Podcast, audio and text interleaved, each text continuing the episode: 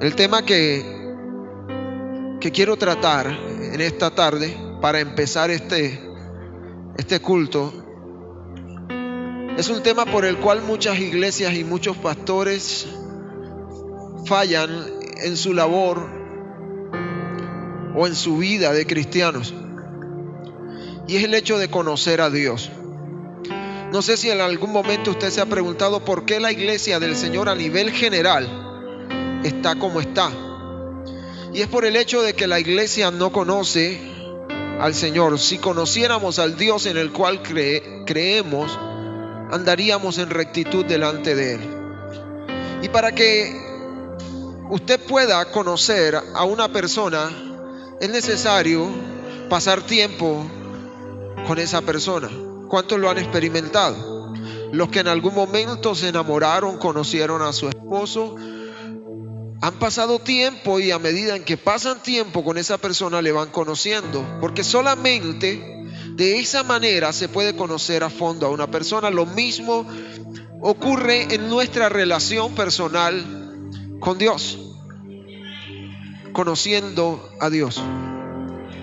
Lo mismo ocurre en nuestra relación personal con el Señor.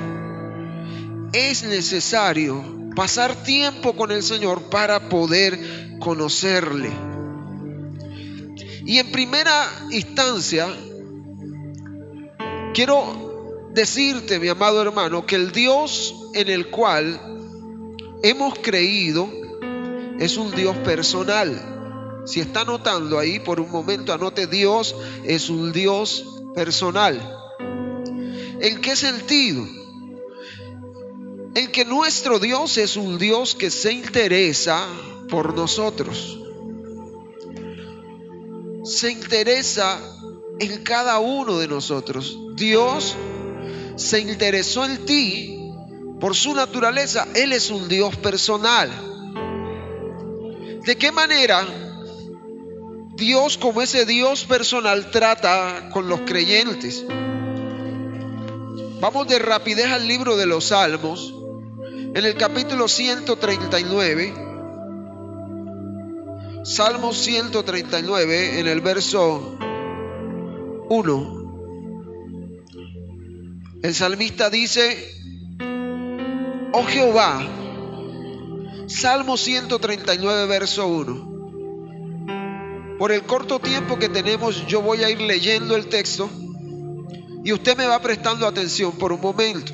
El texto que usted alcance a buscar lo lee pero en el Salmo 139, verso 1, el salmista dice, oh Jehová, tú me has examinado y me has conocido. Tú has conocido mi sentarme y me levantarme y, y has entendido desde lejos mis pensamientos. Has escudriñado mi andar y mi reposo y todos mis caminos te son conocidos siendo un Dios personal, ¿qué conoce Dios de nosotros? Que alguien me diga de los que está aquí según lo que acabamos de leer.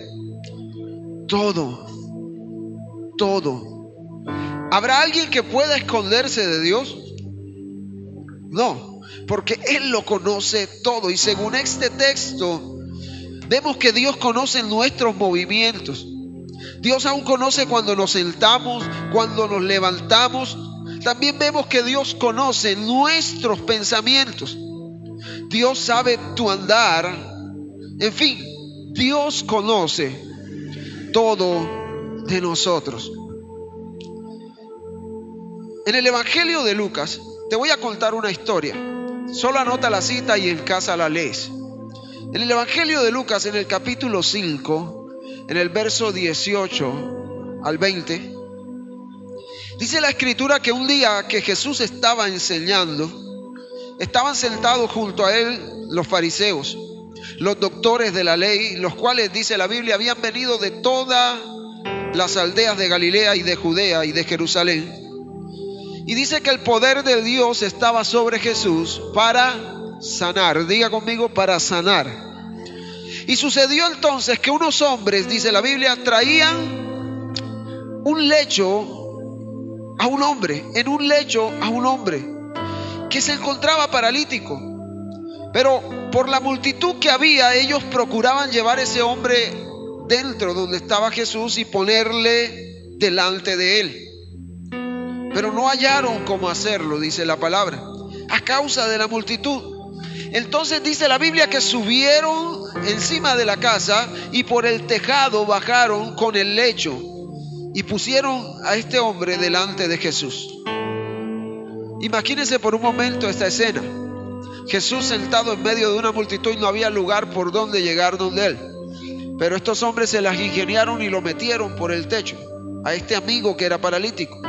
Y dice la Biblia ya en el versículo 20 de Lucas 5 que al ver Jesús la fe de quién? De ellos. Le dijo, tus pecados te son, ¿qué? Perdonados. Mi amado hermano, analizando este texto, Jesús no se molesta por la interrupción que le hicieron. Quizá Jesús no le dijo a estos hombres, espérense un momento, yo estoy predicando. No, Jesús no se molestó. ¿Qué fue lo que Jesús hizo por este paralítico? ¿Qué hizo Jesús por este paralítico? Alguien que me lo diga. Lo sanó. Pero antes de eso hizo algo muy importante. Vea lo que dice la Biblia. El verso 21. Entonces los escribas y los fariseos comenzaron a cavilar en su mente diciendo, ¿quién es este que habla blasfemias? ¿Quién es este que puede qué? Perdonar pecados. Jesús entonces, conociendo los pensamientos de ellos, respondió y le dijo, ¿qué caviláis en vuestros corazones? Porque lo primero que Jesús hace es perdonarle los pecados a este hombre. Y cualquiera pudiera decir, ¿por qué no lo sanó? Si lo traían era por eso. Lo traían era porque estaba enfermo. Porque lo primero que Jesús le dice a este hombre es, tus pecados te son perdonados. Verso 23, que es más fácil decir, tus pecados te son perdonados o levántate y anda. Pues para que sepan que el Hijo del Hombre tiene potestad en la tierra para perdonar pecados, le dijo al paralítico, a ti te digo, levántate, toma tu lecho y vete a tu casa. ¿Qué observamos en esto? Le repito, Dios es un Dios personal. Aquí observamos que Jesús no lo desprecia, Jesús no le dice, espérate, ven otro día, estoy ocupado. No, Jesús al ver la fe de los amigos de este hombre, lo primero que hace es perdonar sus pecados. Perdonar a este paralítico. Porque ante todo, lo que Jesús quiere es restaurar nuestra relación con el Padre. ¿Cuántos dicen amén? Lo que Jesús quiere contigo como pecador es restaurar tu relación con el Padre. Lo segundo viene por añadidura. Tu sanidad, tu provisión, tu milagro. El milagro más grande que Jesús quiere hacer con el hombre es perdonar sus pecados, es restaurar la relación con él. Jesús tenía poder para sanarlo desde un principio, al ver la condición de parálisis. Pero antes que la sanidad, Jesús quería perdonar los pecados. Entonces, al ver que los fariseos se preguntaban, ¿quién es este que tiene autoridad para perdonar pecados, Jesús que sabía y conocía los pensamientos de esta gente, les dice, el Hijo del Hombre no solo tiene poder para perdonar pecados, sino también para sanar. Y le dice a este hombre, levántate, toma tu lecho y anda. Qué bueno y qué amoroso es nuestro Señor. Que lo primero que Él busca es restaurar la relación que se perdió cuando Adán y Eva pecaron delante del Señor. Mira al que está a tu lado por un momento y dile, el Señor quiere restaurar tu relación con el Padre. Amén. Otro día dice la Biblia que vino Jesús e invitó a un hombre allá en Lucas 5:30. Anótese esa cita ahí. La tarea es leer esos capítulos. Lucas 5:30 dice que vino Jesús e invitó a un hombre llamado Leví, un conocido pecador. ¿Para que qué? Para que le siguiera. Y los escribas y los fariseos murmuraban contra los discípulos diciendo, ¿por qué coméis y bebéis con publicanos y pecadores? Respondiendo Jesús les dijo, los que están sanos no tienen necesidad de médico, sino los enfermos. No he venido a llamar justos, sino a pecadores al arrepentimiento. ¿Por qué los fariseos criticaban a Jesús? Los fariseos, los escriban, criticaban a Jesús porque Jesús se sentaba a comer con pecadores. Y Jesús les enseña que su ministerio no era para aquellos que ya estaban salvos, sino para aquellos que necesitaban salvación. Jesús les enseña que su ministerio era venir a buscar lo que se había perdido. Pero hoy en día la gente se extraña cuando ve un pecador en la iglesia y no debe ser así. Porque por ello fue que Jesús vino. Por eso les digo, mis amados, debemos conocer cuál es el carácter de nuestro Dios. No se asombre cuando en la iglesia usted vea a un pecador entrando por esa puerta. Cada pecador que entra por esa puerta es una oportunidad para ganar un alma para el reino de los cielos. ¿Cuántos dicen amén? Cada pecador que llegue a la casa de Dios o cada pecador con el que usted se tope es una oportunidad que Dios le está dando a usted y a mí para ganar un alma para el reino de Dios. Ahora, después de analizar estos versos, la pregunta para nosotros es, ¿Cree usted que Dios tiene un interés personal en usted? ¿Quién me dice? ¿Cree usted que Dios tiene un interés personal en usted? Amén. Dios está interesado en cada uno de nosotros. Él tiene un interés muy personal. Por más pecadores que hayamos sido, el Señor Jesús vino a este mundo con el propósito de acercarnos al Padre. Recordemos que Él nos enseñó que Él es el camino, Él es la verdad, Él es la vida. Y solo Él puede restaurar la relación entre el hombre pecador y Dios. Y no solo eso, sino que dice la escritura que le limpia con su sangre y le perdona sus pecados. Y es triste ver cómo dentro de la iglesia del Señor aún conozco hermanos que no soportan aquel que tropieza, que no soportan aquel que tiene un desliz, no toleran. Está bien que no toleremos el pecado, pero debemos mostrar el carácter de Dios a aquel que lo necesita. Jesús vino por pecadores. ¿Sabe qué le dijo Jesús a los fariseos? Ustedes se asombran porque yo me siento entre prostitutas, entre pecadores, pero yo vine a buscar lo que se había perdido. Ahora les pregunto, ¿cree usted que podemos acercarnos ante ese Dios personal? ¿Qué creen ustedes? Si podremos acercarnos, la Biblia dice en Juan capítulo 5, Anote ese verso. Juan 5:39. Coloque ahí, podemos acercarnos a Dios.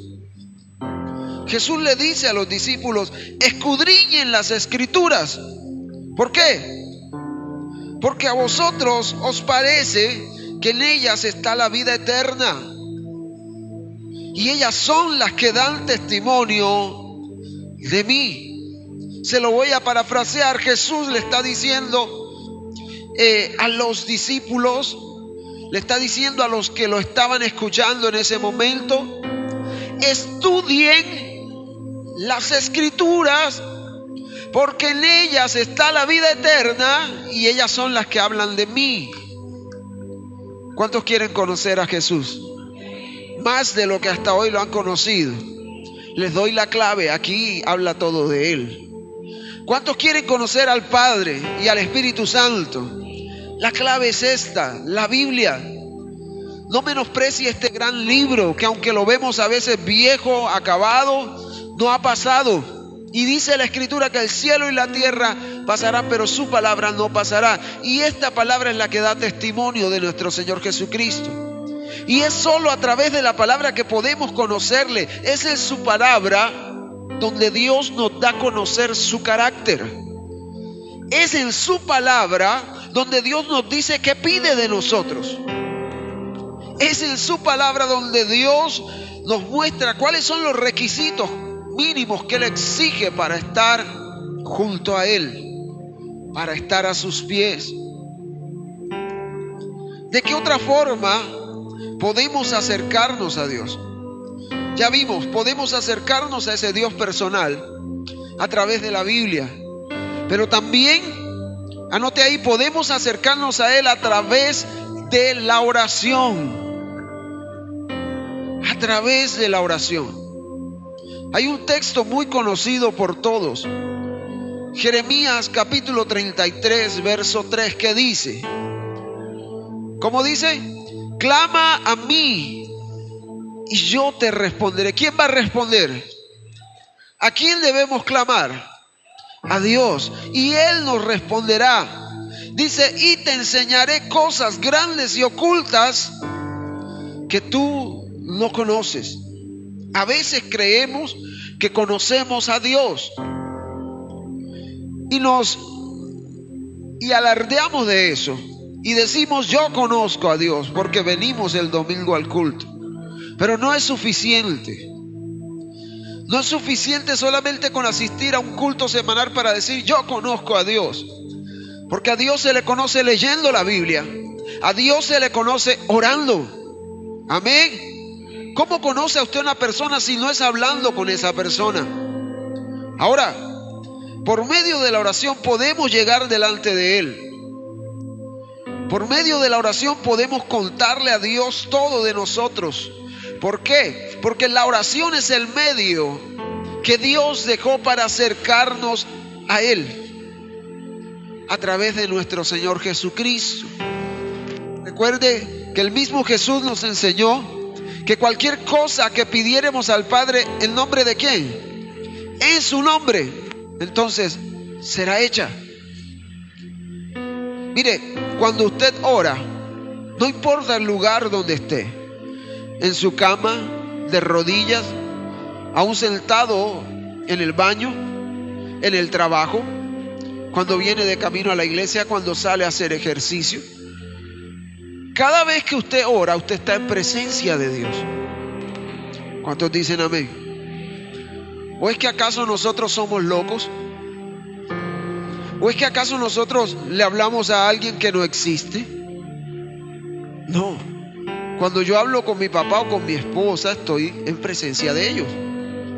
¿Cierto? A menos que esté hablando por teléfono. Pero con Dios es diferente. Porque cuando usted habla al Señor, que está en todo lugar, está en presencia de Él. ¿Cuántos dicen amén? Hebreos 4:16. Ahí hay una palabra y esa sí quiero que la busque ahí por un momento. Hebreos 4:16. hermano Alfonso se la sabe. ¿Cómo dice, hermano? Acerquémonos, pues, confiadamente Hebreos 4:16. Acerquémonos pues confiadamente ante el trono de la gracia para hallar, dice ahí, misericordia y gracia para el oportuno socorro. Mire, ese Dios del Antiguo Testamento ante el cual solamente podía llegar el sumo sacerdote ha decidido revelarse a través de su Hijo Jesucristo y nos ha dado la confianza de poder acercarnos a Él confiadamente. Y en Él encontraremos misericordia y gracia.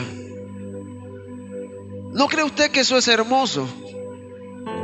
que Dios le está dando a usted la capacidad de hallar en Él gracia y misericordia para cuando lo necesite. Dios no está lejos de nosotros. En ocasiones somos nosotros los que nos alejamos de Él porque no oramos. Porque no estamos leyendo la Biblia. No nos estamos acercando a ese Dios. Mi amado hermano, tú tienes la confianza de clamar a Él, de contarle tus alegrías, tus penas, tus tristezas. Tienes la confianza de contarle tus necesidades. Y Él que es fiel, dice la Biblia, suplirá todo lo que nos haga falta conforme a sus riquezas en gloria. ¿Cuántos dicen amén? podemos conocer ese Dios personal que tiene un interés en cada uno de nosotros. Él está interesado en ti. Sal con esa convicción hoy de este lugar. Dios está interesado en ti. Quizá alguno en su sentimiento de culpabilidad diga, es que yo era pecador o es que yo aún lucho con el pecado. Déjame decirte, Jesús no vino por justos, sino por pecadores. Y mientras estemos en esta tierra, aun cuando ya hemos sido transformados y la naturaleza de Dios ha sido puesta en nosotros, y ya no seguimos siendo gobernados por la naturaleza pecaminosa, el pecado está aún acechando. Porque el diablo quiere vernos caer. Pero Dios que se interesó en nosotros nos dejó en su palabra un texto allá en Primera de Juan, capítulo 1, versos 8, 9 y 10. Y él dice, si alguno hubiere pecado, abogado tiene para con el Padre. Mi hermano, aprendamos a conocer a Dios por lo que Él es. Dios siempre busca tener una relación de amor con cada persona. O dígame usted si la misericordia que Él nos mostró a través de Jesús en la cruz al salvarnos no es un acto de amor. Jesús mismo se lo dijo a sus discípulos, no hay mayor amor que este. Y es que uno ponga la vida por sus amigos. Y eso fue lo que Jesús hizo por nosotros. Y la Biblia describe cómo todos esos personajes bíblicos conocieron a Dios a través de sus nombres y a través de sus características. Por ejemplo, allá en Génesis 17.1 dice la Biblia que era Abraham de 99 años cuando se le apareció Jehová y le dijo, yo soy el Dios todopoderoso. Anda delante de mí y sé perfecto. El simple hecho de que Dios le dijera a Abraham, yo soy el Dios todopoderoso, está preparando una antesala en la vida de Abraham para impulsar la fe de Abraham. O dígame usted si Dios se le apareciera y le dijera, yo soy el Dios todopoderoso. Con solo esa palabra uno creería todo lo que esa voz le dijera a uno. Porque le está diciendo, yo soy el Dios todopoderoso. Y aquí podemos ver que se conoce a nuestro Dios como eso. El Dios en quien nosotros hemos creído es un Dios todopoderoso. Tiene poder para hacer muchas cosas, ya que para Él no hay nada imposible y Él quiere revelarse a nuestras vidas como el Dios que todo lo puede. Lo que pasa es que nosotros no buscamos conocer a ese Dios que todo lo puede. Vemos como Dios se le presenta a Abraham y le dice, yo soy el Dios todopoderoso. Anda delante de mí y sé perfecto. Nosotros creemos y servimos al Dios que creó los cielos y la tierra. Aquel que dice la Biblia que creó lo que se ve de lo que no se ve. Ese es el Dios en el cual usted y yo hemos creído. No es cualquier Dios. Es un Dios todopoderoso que se le presentó a Job y le dijo, Job, yo fui quien le puse los pilares a la tierra, yo sostengo toda la creación. Por él todas las cosas subsisten.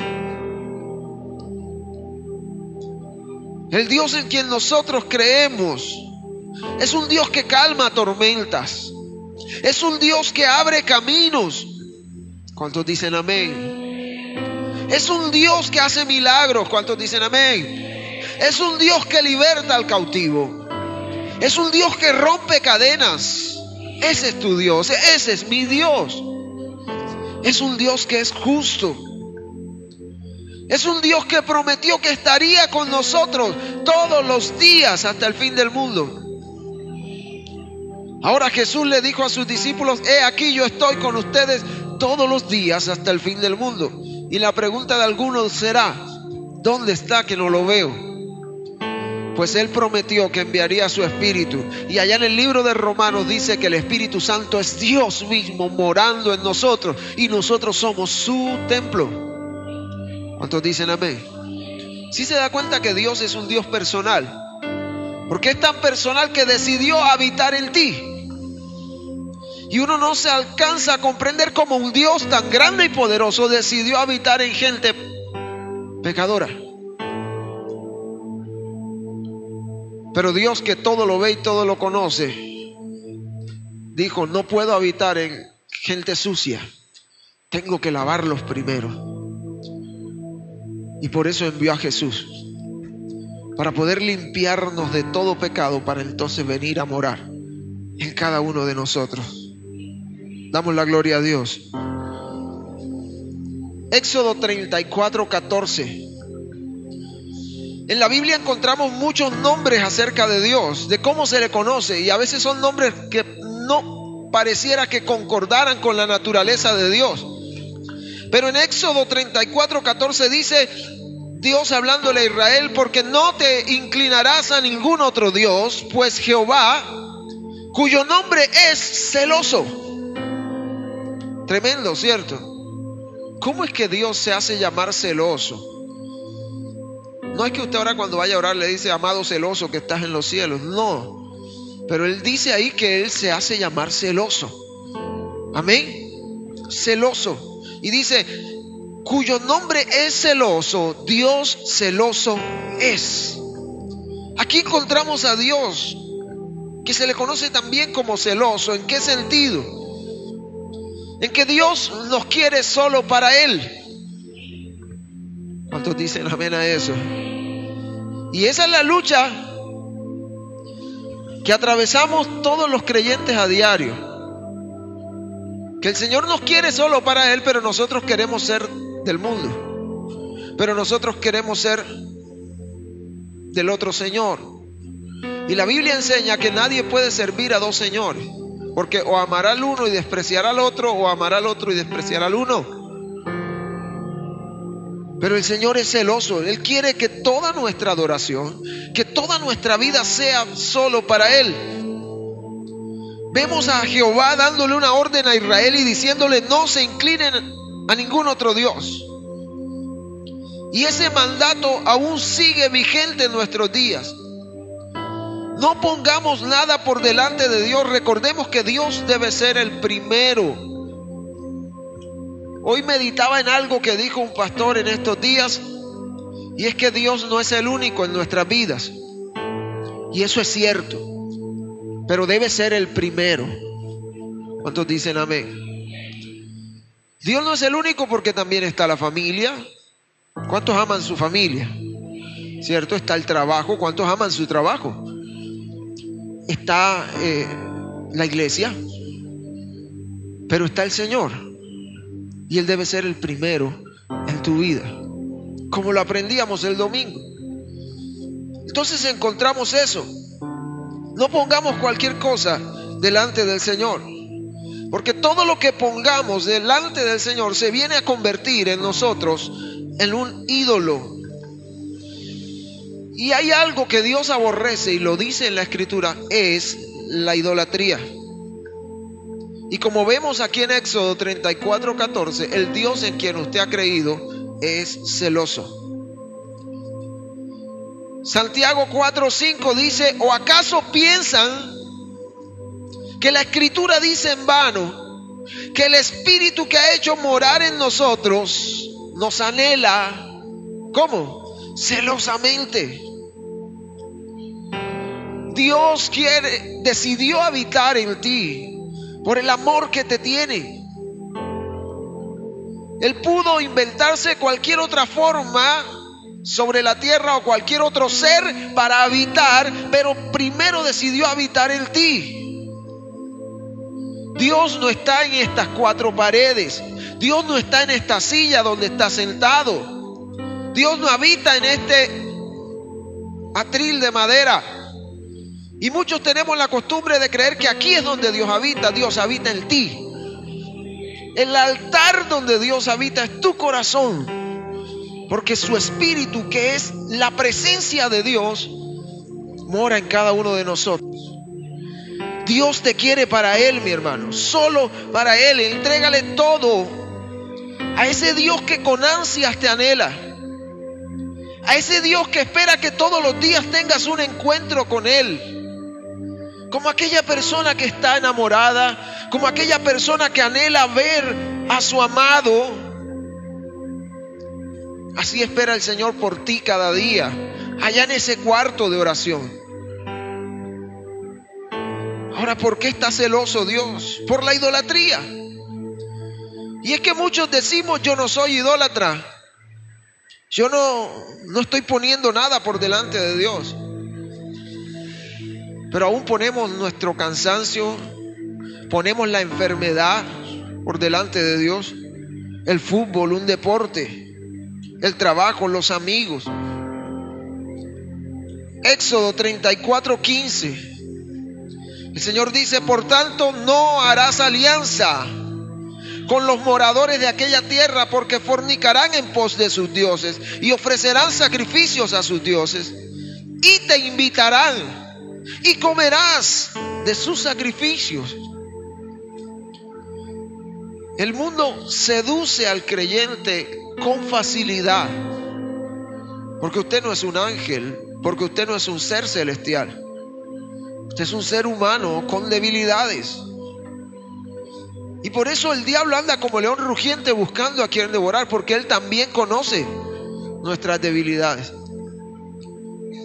Y a veces colocamos delante de Dios el trabajo, la familia, el dinero, el deporte, los amigos, la televisión, un novio, una novia, un hijo, una hija, hábitos o cualquier otra cosa que podamos poner delante de Dios. Debemos detectar, mi hermano, cuáles son esas áreas de nuestra vida en donde estamos colocando o que estamos colocando en lugar de Dios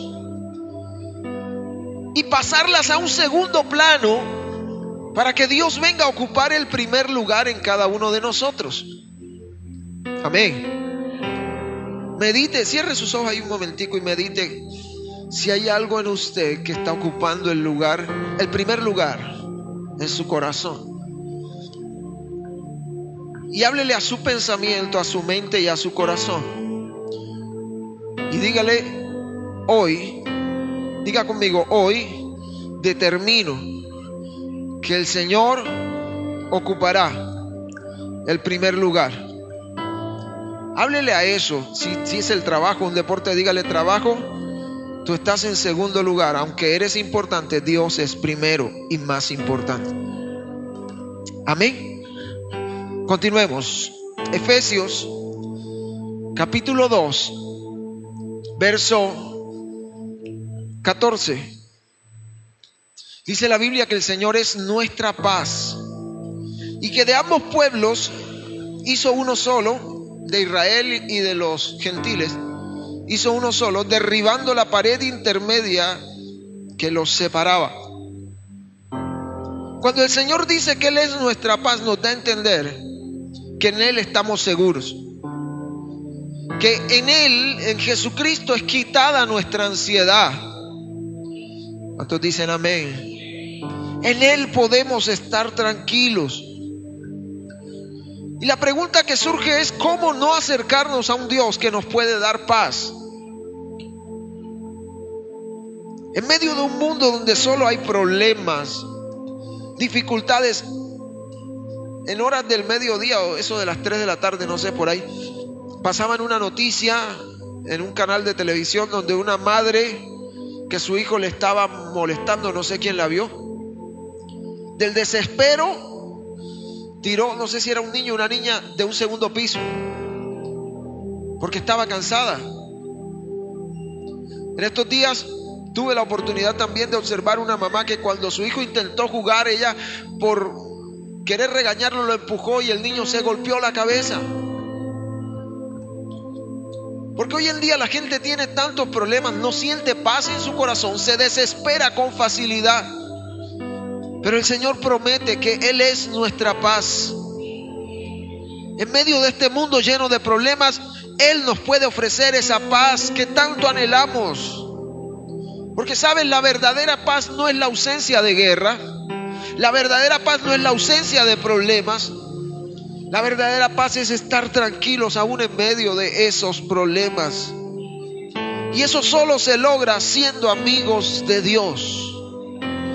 Siendo amigos de Dios. Jesús dijo, ya no los llamaré más mis siervos, ahora serán mis amigos. Entonces Dios es un Dios personal.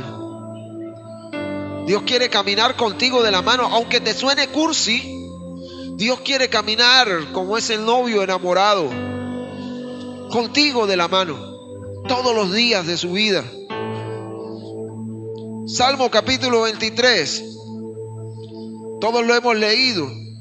Pero el primer versículo el salmista reconoce al Señor como nuestro pastor. Y él dice, Jehová es mi pastor. En otra versión dice, el Señor es mi pastor. Nada. ¿Nada qué? Dígalo, nada me faltará, pero dígalo con confianza. Amén. Y el principal trabajo de un pastor de ovejas es cuidar del rebaño y Jehová es nuestro pastor y nos promete que nada nos faltará. ¿Cuántos han experimentado escasez? Luchas, problemas. La Biblia dice que a los que agradan al Señor no tendrán falta de ningún bien.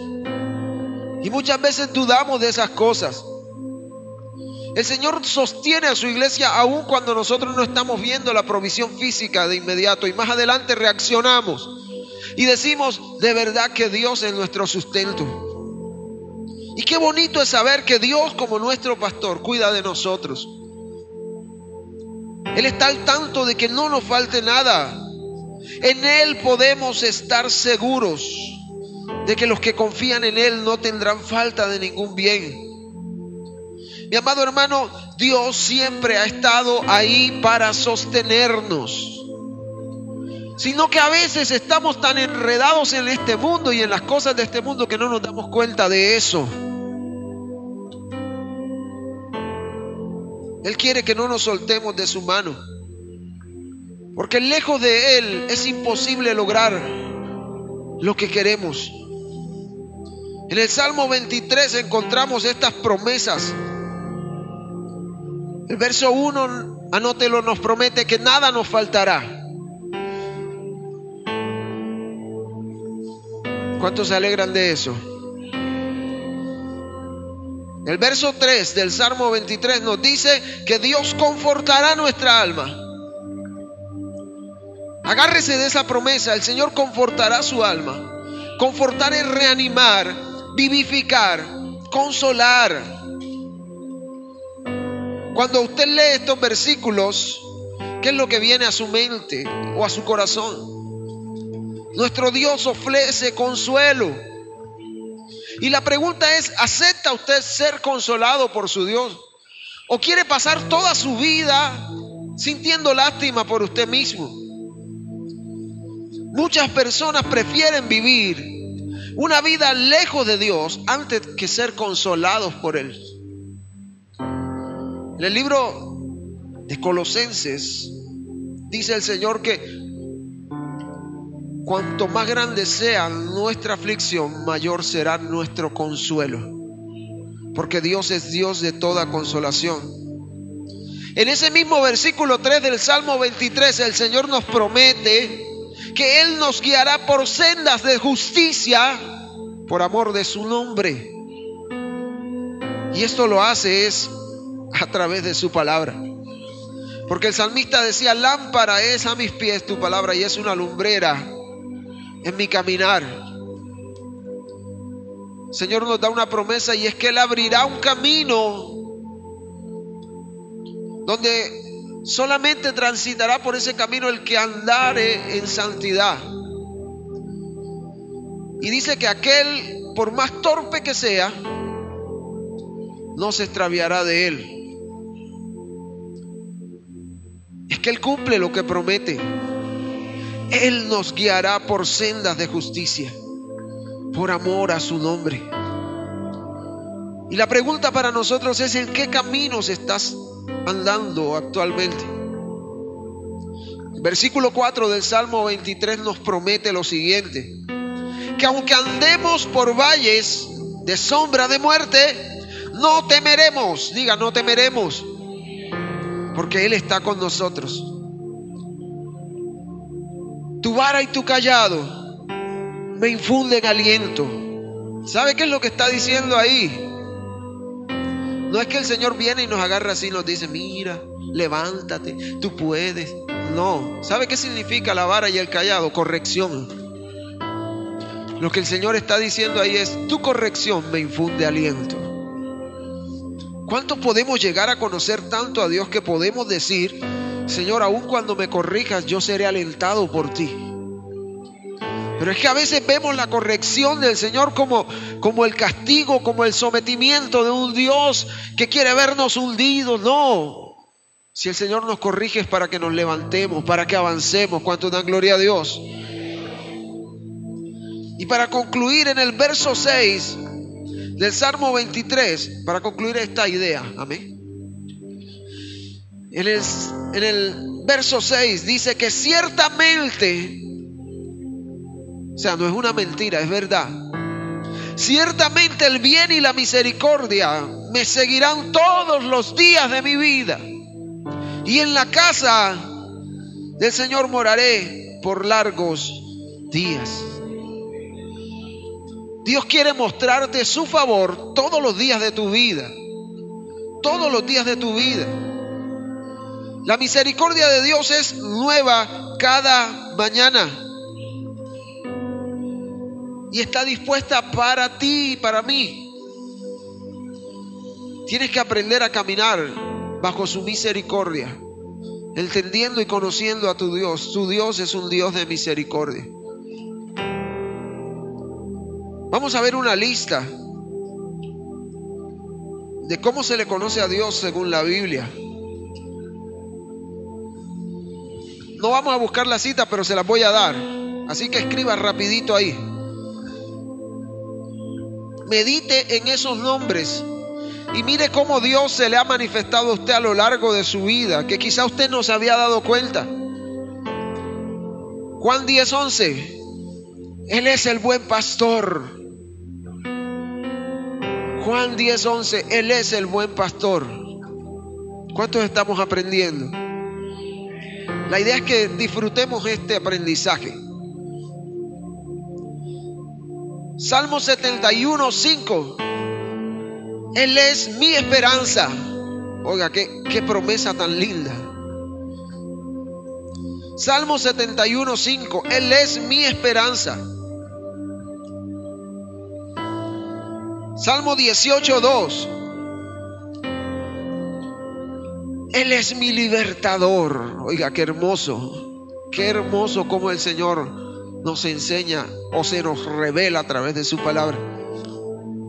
Salmo 32, 7. Él es mi refugio. Dígalo, Él es mi refugio. Salmo 18, 2.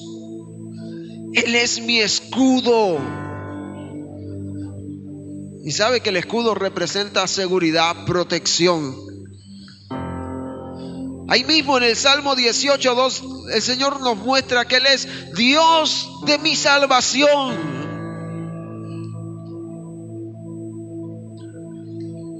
Apocalipsis 19, 11. El Señor se nos revela como el fiel, como el verdadero. Apocalipsis 19:11, Dios es fiel y verdadero. Segunda de Timoteo 4:8, Dios es juez justo.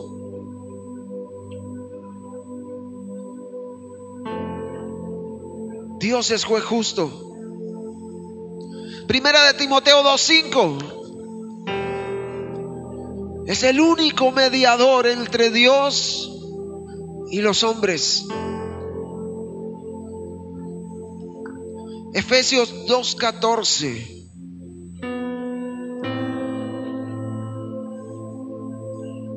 Él es nuestra paz. Efesios 2.14. Él es nuestra paz. Juan 6:35. Él es el pan de vida. Es el único que puede saciar el hambre que hay en tu corazón por más de Él. Salmo 19:14. Él es nuestro redentor. Él es nuestro redentor. Primera, segunda de Corintios 1:3.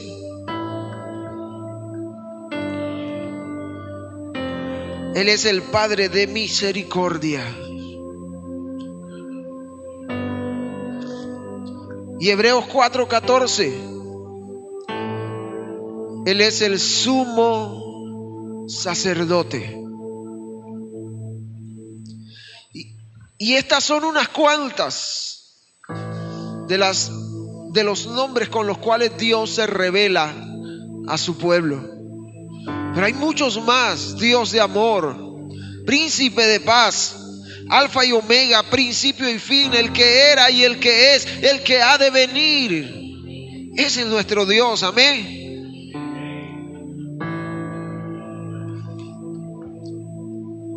Y el propósito de esta enseñanza es mostrarte o darte a conocer a ese Dios. Te voy a pedir que para esta semana puedas memorizar estos textos. Juan 5:39.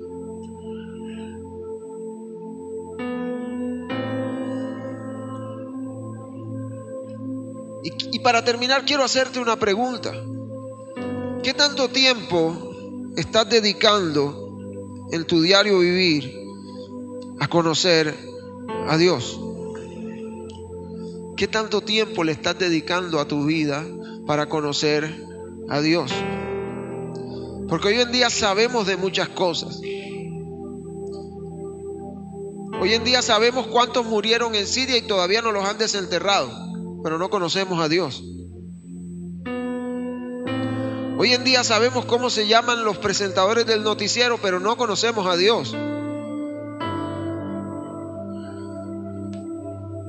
Hoy en día sabemos cuántos maridos tiene la vecina, pero no conocemos a Dios. No nos preocupamos por eso, pero quiero ponerlos a meditar en eso. ¿Qué tanto tiempo estás dedicando en tu vida a conocer a Dios? Sabemos más de farándula, de deportes o de cualquier otra cosa. Nos conocemos los nombres de la selección Colombia de mayores, sus 20 y sus 17, pero no conocemos a Dios. Amén. Y si su respuesta es, quizá no estoy haciendo algo por conocer a Dios, la pregunta es en esta noche, ¿está usted dispuesto a comprometerse conmigo? O sea, junto conmigo, porque yo también estoy dispuesto para buscar cada día más al Señor y conocerle más. Dedique todos los días de su vida un tiempo para buscar y conocer a Dios. Como lo aprendíamos hoy, a través de la oración, la lectura de su palabra. Todo este compromiso comienza con una renovación en nuestro pensamiento. La Biblia dice que tenemos la mente de Cristo. ¿Cuántos lo creen? Y el Señor nos pide que no nos acomodemos a este mundo, sino que seamos transformados mediante qué? Lo que el mundo dice, les lavaron el cerebro. El Señor dice, mediante la renovación de nuestra mente. Renueve su mente en esta noche y dígale, Señor, mi deseo es buscarte y conocerte cada día más. Colócate sobre en, el pie y vamos a darle la honra al Señor y a pedirle al Señor que nos ayude a conocerle más cada día.